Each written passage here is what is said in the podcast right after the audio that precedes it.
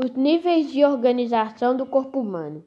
As células são as unidades dos seres vivos.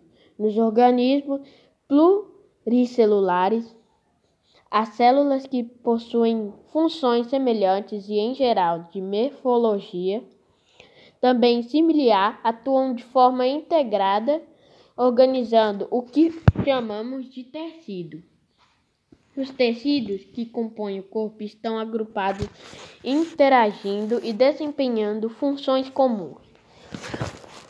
Um conjunto de tecido com função comum é, um, é o que chamamos de vários tipos de chamado de órgão. Um órgão é composto de, de vários tipos de tecido e consequentemente de vários tipos de célula.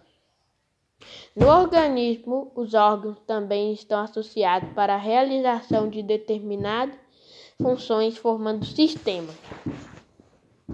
Os tecidos do corpo humano. Em um organismo unicelular, todas as funções vitais são desempenhadas por sua única célula. Nos pluricelulares, cada tipo de célula realiza um conjunto diferente de atividades.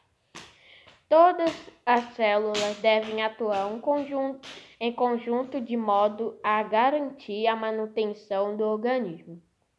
As células da maioria dos seres pluricelulares, como o ser humano, estão organizadas em tecidos.